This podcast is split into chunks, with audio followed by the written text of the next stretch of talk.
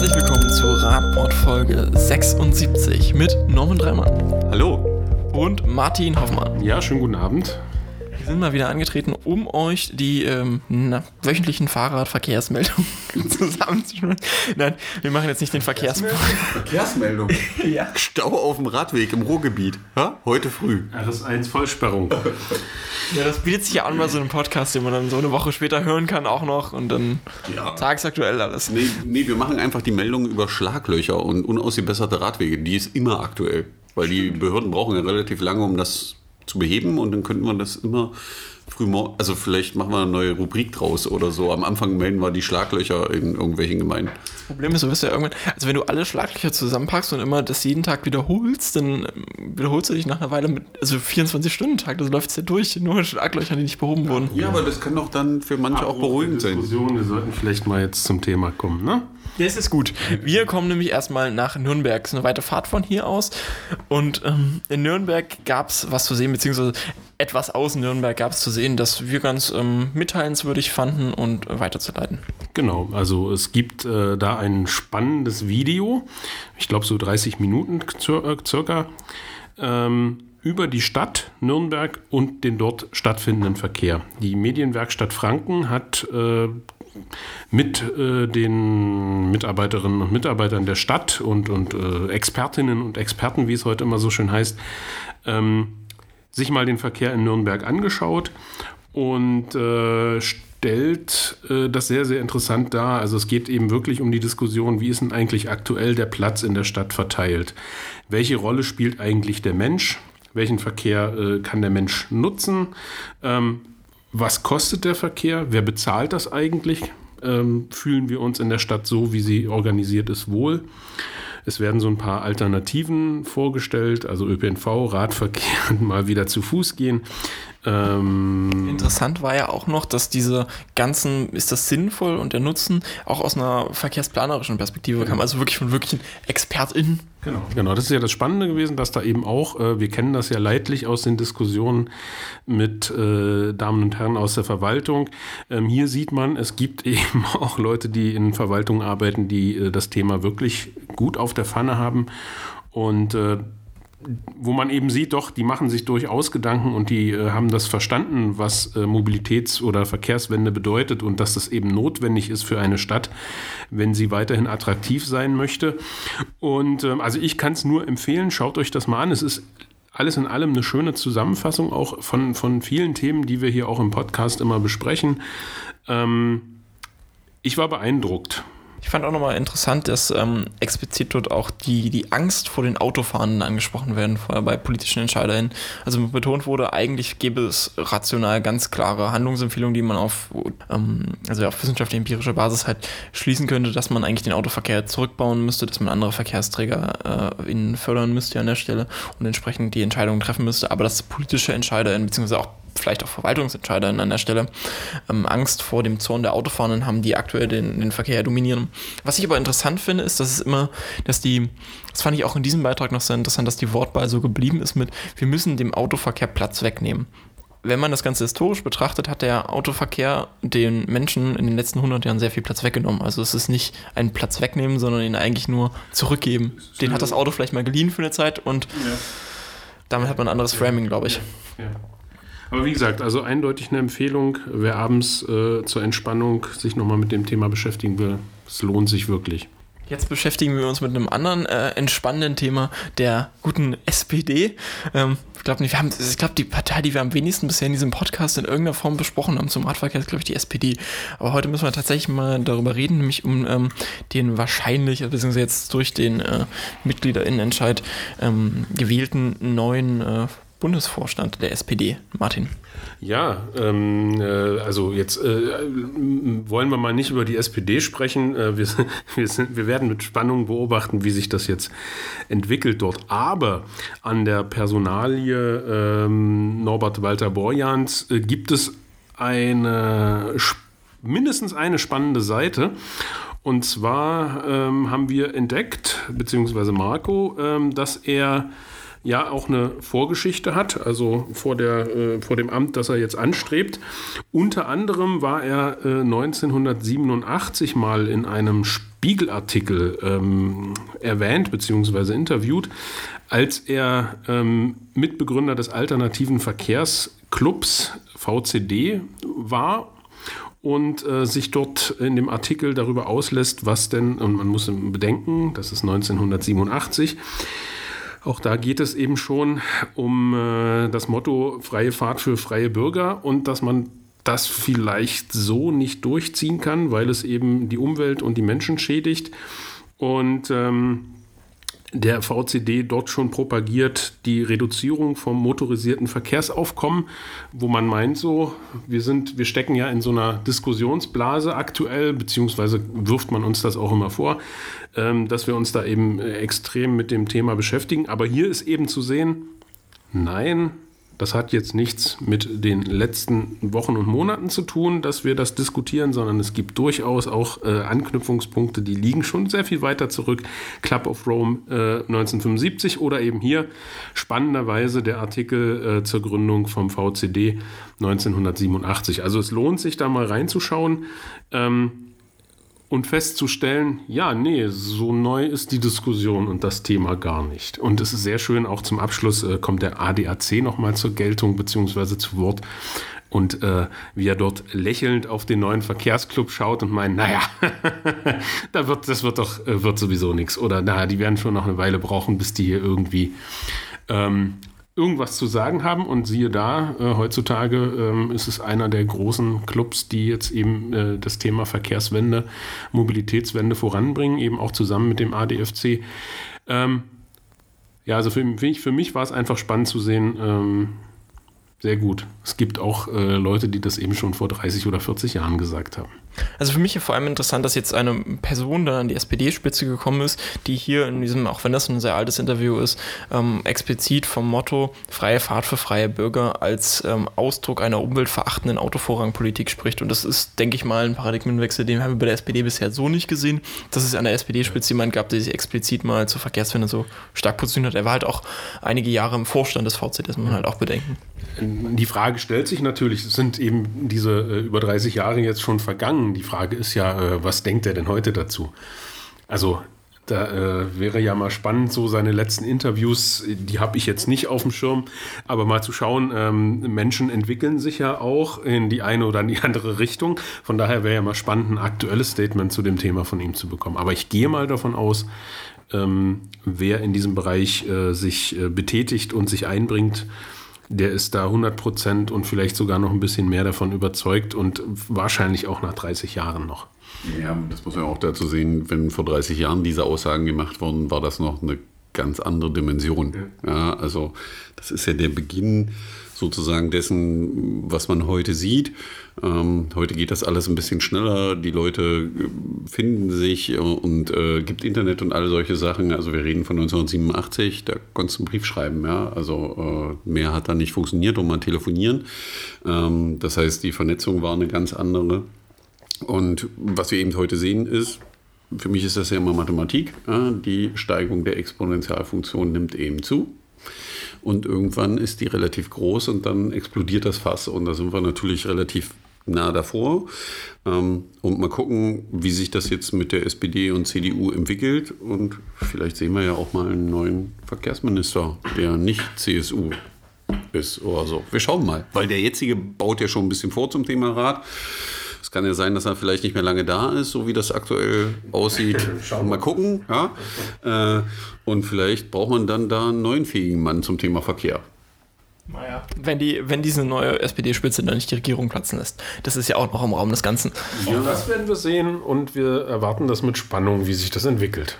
Also nicht die, das Platzen der Koalition, das können wir natürlich nicht vorhersagen, aber die äh, Diskussion darum und äh, das finde ich schon sehr, sehr spannend und interessant. Wir äh, kommen zu einem sehr anderen äh, spannenden Thema, das aber eher, ähm, ja, leider sehr traurig ist fast schon. Es geht um den Bewegungsmangel bei Kindern.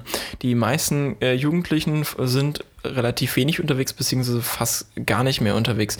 Ähm, der WHO-Studie zufolge können sich ähm, 79 Prozent der Jungen und äh, 87 Prozent der Mädchen am Tag nicht länger als eine Stunde bewegen, beziehungsweise bewegen sich an einem Tag nicht weniger, äh, weniger als eine Stunde.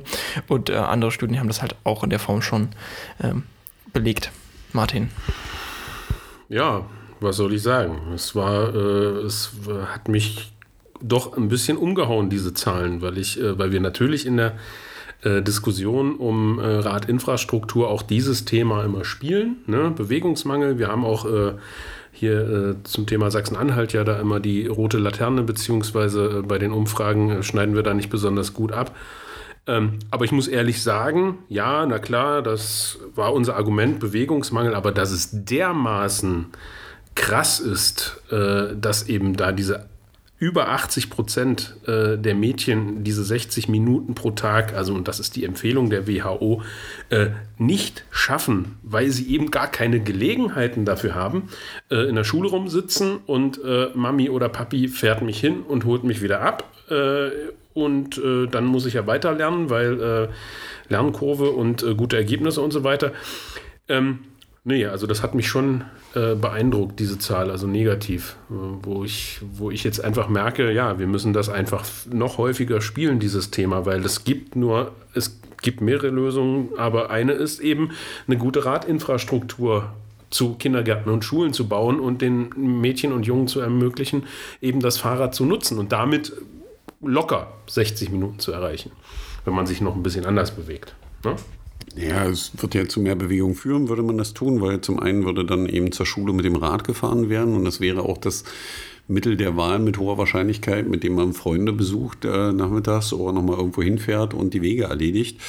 Äh, grundsätzlich sind alle Voraussetzungen da, aber man sollte das wirklich als Zeichen sehen, weil es gibt ja auch Studien, die äh, belegen, wie wichtig es ist, dass Kinder sich bewegen für die eigene Entwicklung und auch für Entwicklung des Gehirns. Also auch das mathematische Verständnis und all solche Dinge spielen dann eine Rolle mit, äh, wo man eben austesten kann, wenn Kinder nicht in der Lage sind, bestimmte motorische Fähigkeiten ausgebildet zu haben, dann führt das auch zu dementsprechenden schulischen Leistungen. Also es hängt direkt zusammen, die Bewegung der Kinder mit dem, was sie später in der Lage sind, äh, zu verarbeiten und aufzunehmen und wiederzugeben.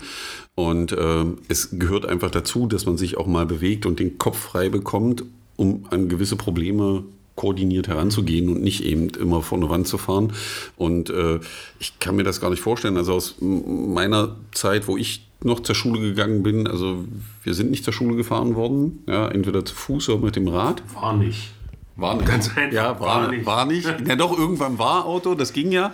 Aber äh, trotzdem sind wir immer zu Fuß oder mit dem Rad zur Schule gefahren. Wir sind dabei nicht umgekommen. Das war noch sicherlich eine andere Zeit. Aber heute ist es eben so, dass das ganze System darauf ausgelegt ist, dass die Kinder eben bewegungslos sozusagen bis zur Schule kommen, in der Schule bewegungslos verweilen und danach auch bewegungslos weitermachen. Und das zeigt sich dann eben doch äh, sehr deutlich in den Studien, was wiederum zeigt, dass es ein Punkt, an dem man ansetzen kann, weil die Kinder sind da sehr dankbar für, wenn sie nämlich selber ihren Weg finden und selber Verantwortung für sich übernehmen, indem sie dann selber mit dem Rad fahren. Dazu gehört eben, dass man eine Infrastruktur baut. Und deswegen ist es auch so wichtig, dass wenn man Infrastruktur baut, sich genau die Frage stellt, ob diese Nutzergruppe in der Lage ist, diese Infrastruktur, die man baut, problemlos zu benutzen. Und dann funktioniert das alles. Also man sieht das ja an den Beispielen Kopenhagen, Niederlande und so weiter, äh, wo das Usus ist. Ja, also da gibt es ja die Videos, wo die Schulplätze die, äh, oder Schulhöfe sich mit Rädern füllen, weil die Kinder früh morgens mit dem Rad kommen. Und äh, das sollte auch erstrebenswert sein in diesem Land, dass das wieder mhm. funktioniert, weil es würde auch auf der anderen Seite das nächste Problem lösen, nämlich ein Umweltproblem, ein Verkehrsproblem. Also man sieht das ja, wenn Ferien sind, wie viel weniger Verkehr ist. Es ist aber nicht so, dass die Eltern genauso viel Ferien haben wie die Kinder. Das heißt, sie sind ja eigentlich trotzdem arbeiten. Ja, also die haben ja nicht immer äh, Pause, aber man kann das in den Städten, also hier in Magdeburg relativ gut beobachten, wenn Ferien sind, man fährt früh morgens zur Arbeit, ist plötzlich auf der Straße völlig entspannt. Ja. ja, und da muss man sich schon die Frage stellen, also es können nicht alle im Urlaub sein. Das geht nicht, weil der normale Angestellte hat irgendwas um die sechs Wochen Urlaub im Jahr und ich glaube, es sind allein die Sommerferien. Das sind, glaube ich, nur vier, oder? So in Deutschland? Nee, das Mindestanspruch. ist gesetzliche Mindestanspruch, aber irgendwo zwischen vier und sechs Wochen bewegt sich das im Regelfall. Und äh, äh, die Sommerferien dauern alleine sechs Wochen und äh, trotzdem nimmt der Verkehr eben rapide ab, sobald Schulferien sind. Hm. Und ähm, also ich habe mir jetzt gerade noch was Nettes ausgedacht. Das Interview, was wir hier äh, jetzt, über das wir gesprochen haben in der Zeit, ähm, hat die Zeit mit einer Frau Manz geführt vom Robert Koch Institut, die selbst auch schon eine Studie 2007 zu dem Thema gemacht haben. Und das war auch noch eine Zahl, wo ich gedacht habe, hä, das kann doch eigentlich gar nicht sein. Also da in der Studie steht drin, 86 Prozent der Kinder und Jugendlichen haben es nicht geschafft, eine Minute lang auf einem Bein zu stehen und äh, 40 Prozent haben es nicht geschafft, die bei einer Rumpfbeuge mit den Händen auf den Boden zu kommen. Und da Podcast ja auch immer eher so eine Sache ist, zum nur sitzen und zuhören. Ich stehe hier gerade, ne? Ja, du nimmst ja auch auf. Ähm, würde ich jetzt sagen, äh, um mal ein bisschen Bewegung in die Sache zu bringen, äh, jeder versucht jetzt mal beim Zuhören eine Minute auf einem Bein zu stehen und die Rumpfbeuge zu machen und zu gucken, ob er mit den Händen Mach, den Boden. das jetzt vor? Nee, ich kann das gerne, das ist kein Problem, aber ich vielleicht nicht während dieser Aufnahme. Das äh, wird sonst schwierig. Aber schon krass und ähm, ja, wieder mal so ein Thema, wo ich sage, das müsste eigentlich äh, sehr viel stärker im Fokus stehen. Schließen wir das Thema mit äh, einem Zitat aus dem Interview: 15 Minuten mit dem Rad zur Schule und zurück würden schon helfen. Ja. Ich denke, das ist ganz Exakt. gut zusammengefasst und ähm, daraus sollte man vielleicht auch politische Handlungen ableiten. Kommen wir zum nächsten Thema. Ähm, in Deutschland reden wir, haben wir eine ganze Weile lang darüber geredet und leider ist es jetzt schon wieder etwas ähm, ja, weg, fast das Thema. Tempo 130 auf deutschen Autobahnen.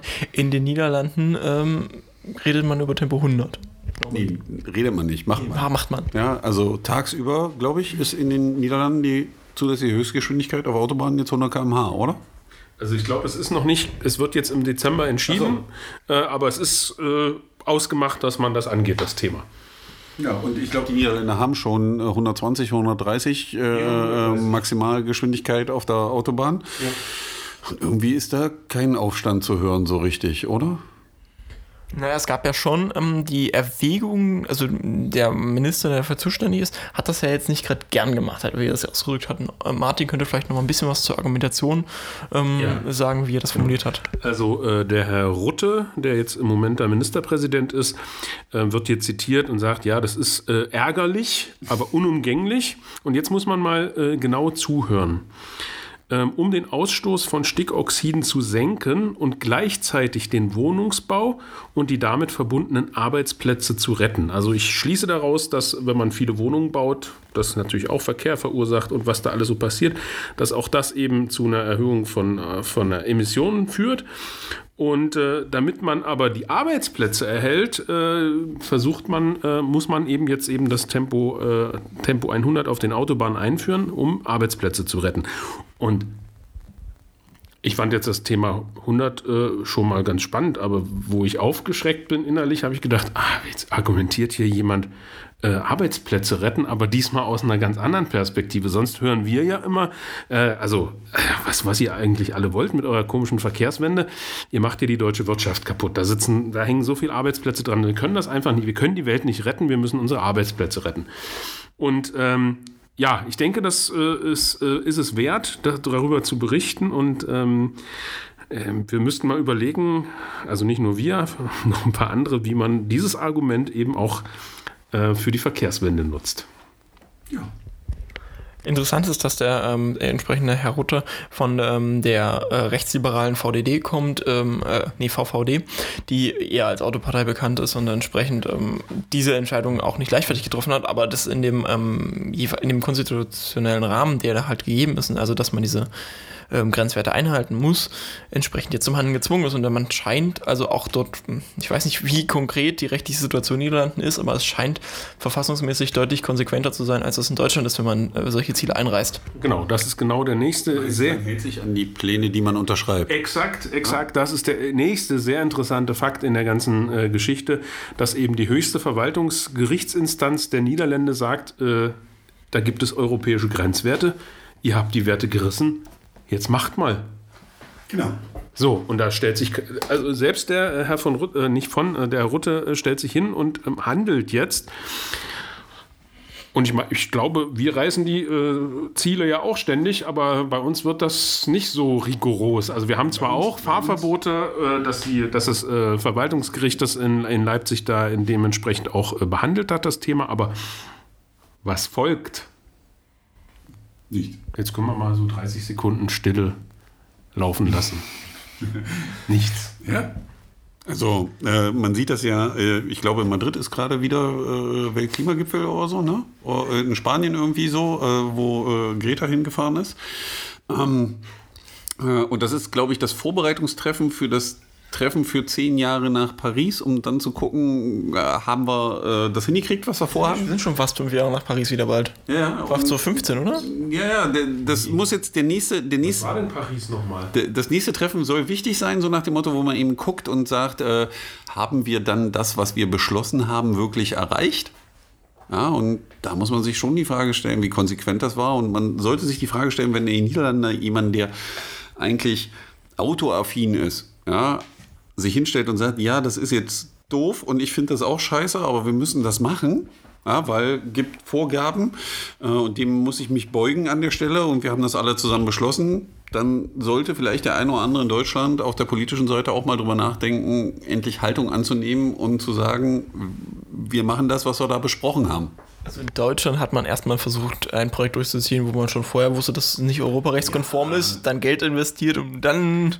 Also, das ist die deutsche Perspektive auf europäisches Recht. Das ist immer das Versuchen nach technischen Lösungen. Ja, das ist, äh, es wird sich schon eine technische Lösung finden, die dann das, alles Das aus. Problem ist, das funktioniert nicht, weil äh, technische Lösungen, also technische Lösungen wären besser, aber wir verbrauchen mehr, also damit steigt auch der Konsum und entsprechend fressen sich die das ja Effizienzen gerade, auf. Genau, wir können das ja gerade in der Weihnachtszeit, das, was du beschreibst, ist ja äh, das, was wir in der Automobilindustrie sehen. Wir können das aber auch gerade in der Weihnachtszeit sehen.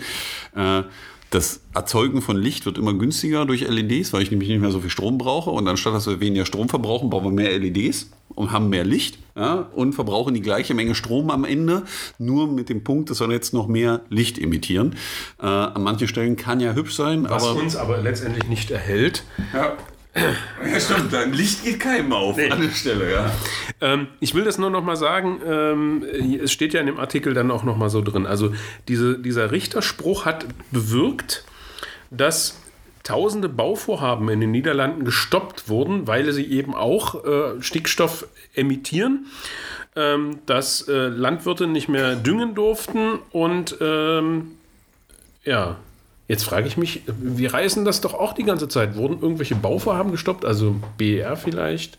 Der ist ja schon seit zehn Jahren nicht Der ist, äh, Weil ich nicht weiß, wie das mit den Stickstoffwerten für Deutschland genau aussieht, dafür bin ich, kenne ich mich zu wenig aus, um jetzt explizit zu sagen. Aber es ist eben schon interessant zu sehen, dass äh, Deutschland reißt eine Menge andere Klimaziele. es gibt ja, also Deutschland hat eine Nachhaltigkeitsstrategie und die wird auch alle zwei Jahre evaluiert. Und das ist sehr gut, sehr relativ, also sehr gut die aufbereitet. Evaluation ist einfach, oder? Die Evaluation, nee, die Evaluation ist ja gut aufbereitet, das kann sich jeder sogar angucken. Es gibt nämlich im Rahmen der SDGs, das sind die Sustainable Development Goals, die international gelten, ähm, für jedes Ziel, das Deutschland als Subziel gemacht hat, so, ein, so eine einfache Aufwertung, so ein PDF-Dokument. Und bei jedem Ziel ist da entweder eine Sonne, eine, eine wolkenverhangene Sonne, Also eine Wolke oder ein Gewitter. Genau, und danach erkennst du dann eindeutig schon, ob du das Ziel erreicht wir? sieht nicht gut Viele. Also, der Wetterbericht ist eher bewölkt, oder? Das ist für Deutschland. Also ich würde Unwetterwarnungen aussprechen, ja. ja, ist klar. Na, dann gucken wir mal. Aber das ist, ich verlinke das mal, also wer da mal reingucken möchte, kriegt dann einen relativ guten Überblick, wie Deutschland und so seine Ziele erreicht. Ähm, wir kommen jetzt äh, in die Lichterwelt nach Magdeburg. Und damit man die auch ordentlich besuchen kann, braucht man jetzt Parkplätze. Dann ist es schon wieder Parkplatznot in der Innenstadt, nicht nur Hannemann. Also zumindest konnte ich das der Volksstimme entnehmen. Ja, als ich das gelesen habe in der Volksstimme, die Überschrift oder wie sie es dann auf den Social Media Accounts äh, promotet haben, ein nächstes Parkhaus gegen die Parkplatznot in der Innenstadt. Da muss ich schon innerlich in mich reinlachen. Also mich würde echt mal interessieren, wie die Auslastungsquoten so sind der Parkhäuser. Ähm, vielleicht machen wir nach unserem Podcast, wir sind ja relativ in der Innenstadt, wir, jeder nimmt sich ein Parkhaus, fährt mal durch, ob Parkplätze frei sind und wir gucken dann davor, ja, stimmt, hier hinter steht ja auch ein großes.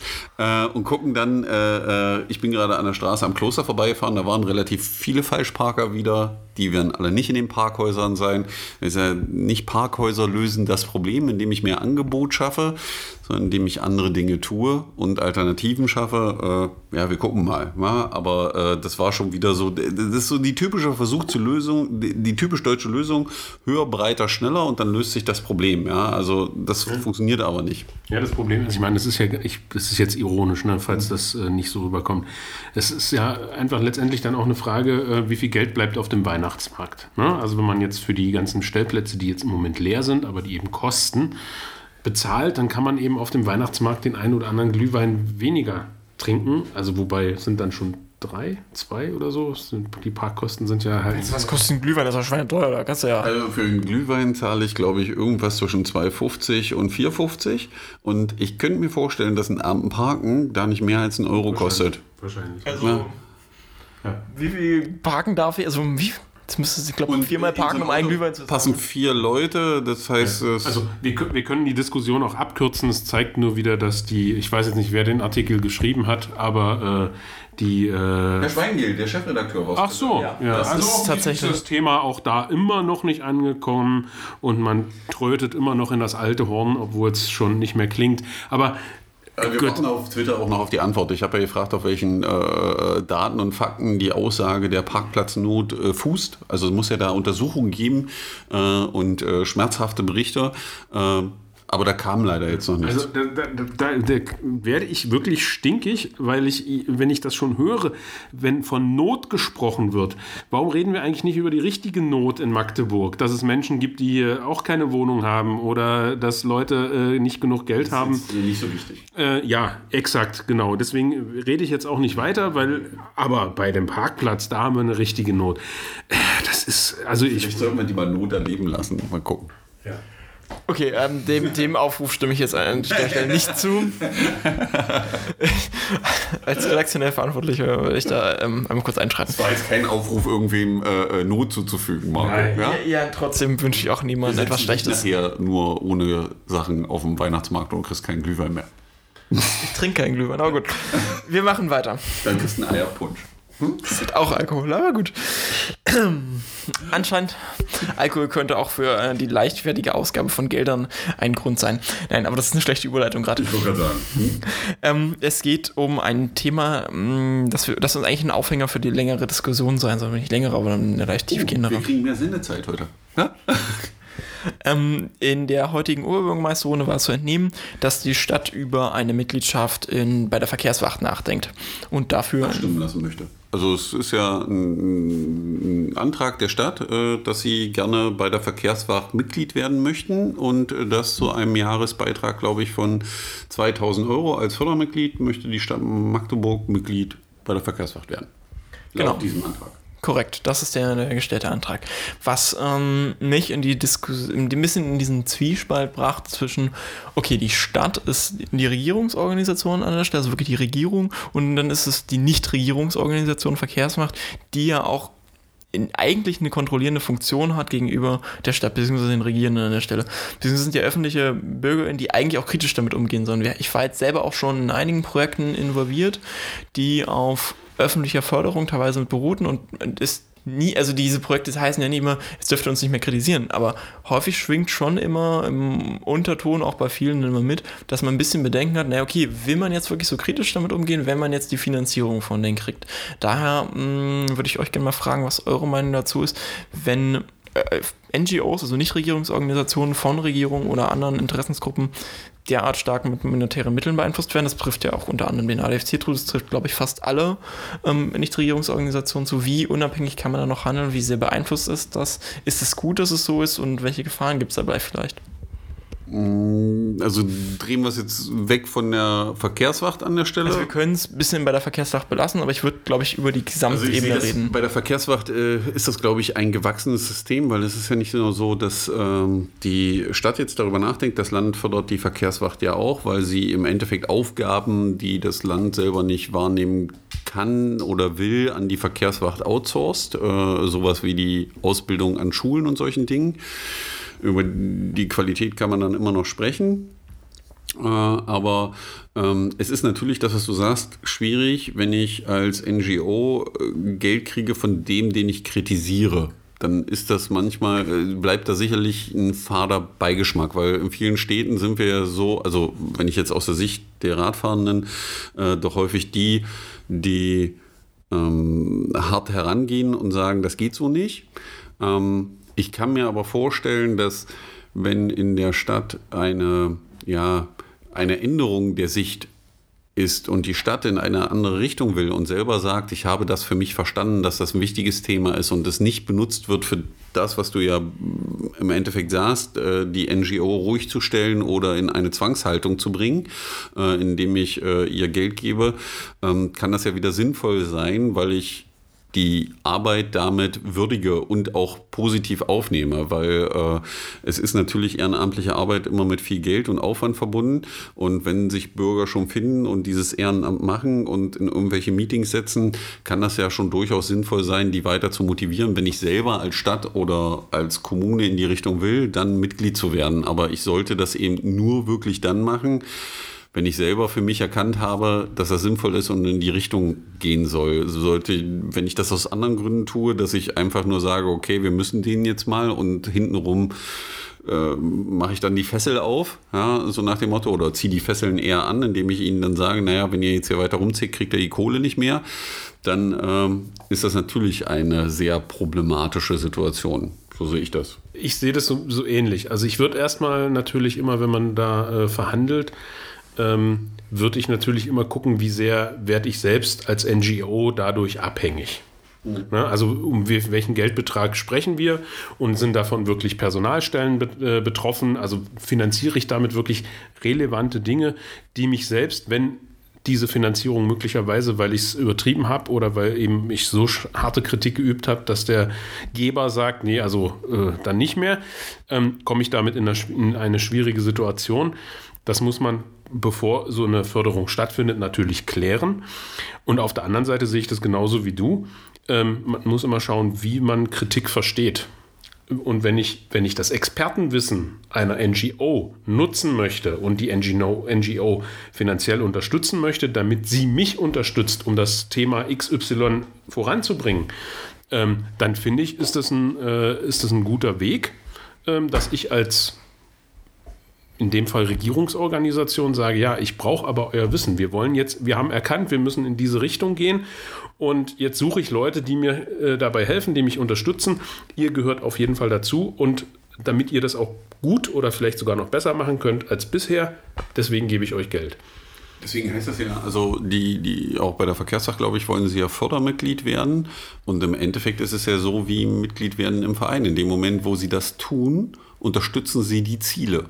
Ja, also wenn Sie das tun, unterstützen Sie die Ziele und dann dürfen Sie sich nachher auch nicht beschweren, wenn Sie gegen die Ziele verstoßen haben und Ihnen tritt jemand auf den Fuß, auch von der NGO, die Sie da gerade fördern, so nach dem Motto. Äh, solange wie das in dem Spiel klar kommuniziert wird und jedem klar ist, ist alles auf der richtigen Seite. Ja? Was mir jetzt gerade noch bei den Argumentationen an den Kopf gekommen ist, wir haben es jetzt sehr aus der Perspektive betrachtet, okay, wie ist das für die NGO? Aber ist es, ähm, ist es nicht vielleicht auch relevant, weil die Stadt, beziehungsweise egal, ob es eine Stadt ist, ob es der Bund ist oder wer auch immer, äh, ja damit auch in gewisser Weise bestimmte politische Tendenzen fördert. Also ich fördere ja damit, also Fördermitgliedschaft mache ich ja, weil ich genau dieses Ziel fördern will. Und damit bestärke ich ja auch an NGOs, im Wett, die im Wettstreit mit anderen stehen, die vielleicht weniger finanziell ausgestattet sind. Beispielsweise trifft das ja in dem konkreten Fall auf den ADFC zu. Mhm. Die Verkehrswacht wird beispielsweise gefördert, kann entsprechend ihre Deutung und ihre politischen Ansichten deutlich stärker finanziell unterstützt vertreten. Der ADFC kann das beispielsweise nicht. Also es ist aus dieser, aus einer demokratietheoretischen Perspektive nicht vielleicht auch für Demokratien vielleicht gefährlich, wenn die Regierenden sich die Mitgestaltenden auch noch aussuchen können, indem sie sie besti bestimmt fördern und andere vielleicht benachteiligen? Naja, also ich würde ja erstmal sagen, dass der Prozess also auch das ist ja jetzt eine Vorlage für den Stadtrat. Also es ist ein, ein, demokratischer Beschluss, dass der oder jener gefördert oder eben nicht gefördert wird. Von daher ist ja da auf jeden Fall schon mal so eine Art ähm, Kontrolle äh, gegeben. Und also ich sehe das wirklich so. Na klar, wenn ich als, als, als Stadt bleiben wir mal auf der Ebene, erkannt habe, okay, ich brauche jetzt mehr Verkehrssicherheit oder ich brauche mehr Radverkehr oder ich brauche mehr, mehr Grün und ich weiß, da gibt es Interessen, äh, Interessengruppen, NGOs, die genau das seit Jahren propagieren, die wirklich Expertinnen und Experten sind. Äh, was ist es?